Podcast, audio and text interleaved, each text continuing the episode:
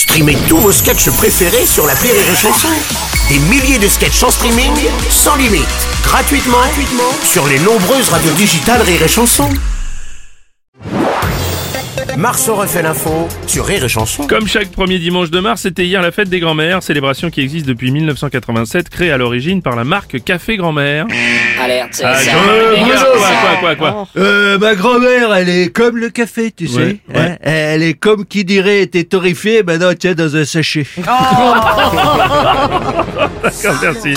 François Cluzet, bonjour. Non mais attends, Quoi on peut pas faire des vannes comme ça. Bah les oui, mais mamies, bon, qu'est-ce que tu attends, Attends, la fête des grands-mères créée par le café grand-mère. Ouais. Mais ils attendent quoi chez Papy Brossard pour lancer la, lancer la fête des grands-pères Et la fête des mères, c'est la confiture bonne maman qui l'a lancée. Oh, attends Euh, Excuse-moi, Alerte, ça, alerte, ça. j'en avais encore une. Ouais, Ils ont dû faire des grosses économies cette année pour la fête des grands-mères. Ah Harry et William, de grosses économies en Angleterre. Oh, c'est pas sympa.